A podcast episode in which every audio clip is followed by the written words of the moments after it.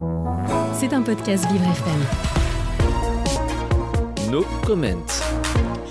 Le 16 septembre 2022, une révolution a débuté en Iran.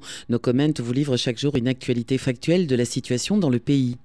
Une vidéo de propagande digne d'un épisode de la série La Servante écarlate, diffusée sur la chaîne 3 de la télé du régime islamique, met en scène, accompagnée d'une musique romantique, une cérémonie pendant laquelle des femmes non voilées acceptent de porter le voile, proposé par une milicienne pro-régime, dans une tente installée en pleine rue. Depuis le début de la révolution, beaucoup d'Iraniennes refusent de porter le voile obligatoire dans les rues, malgré les risques encourus. Accueilli à Bruxelles, Ali Reza Zakani, maire de Téhéran, ancien chef de l'organisation étudiante Baziji, sanctionné par l'UE pour son rôle actif dans la répression des étudiants et membre des gardiens de la Révolution, participe à une conférence.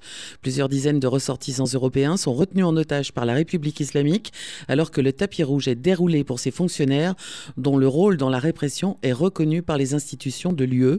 Allez comprendre. C'était un podcast Vivre FM. Si vous avez apprécié ce programme, n'hésitez pas à vous abonner.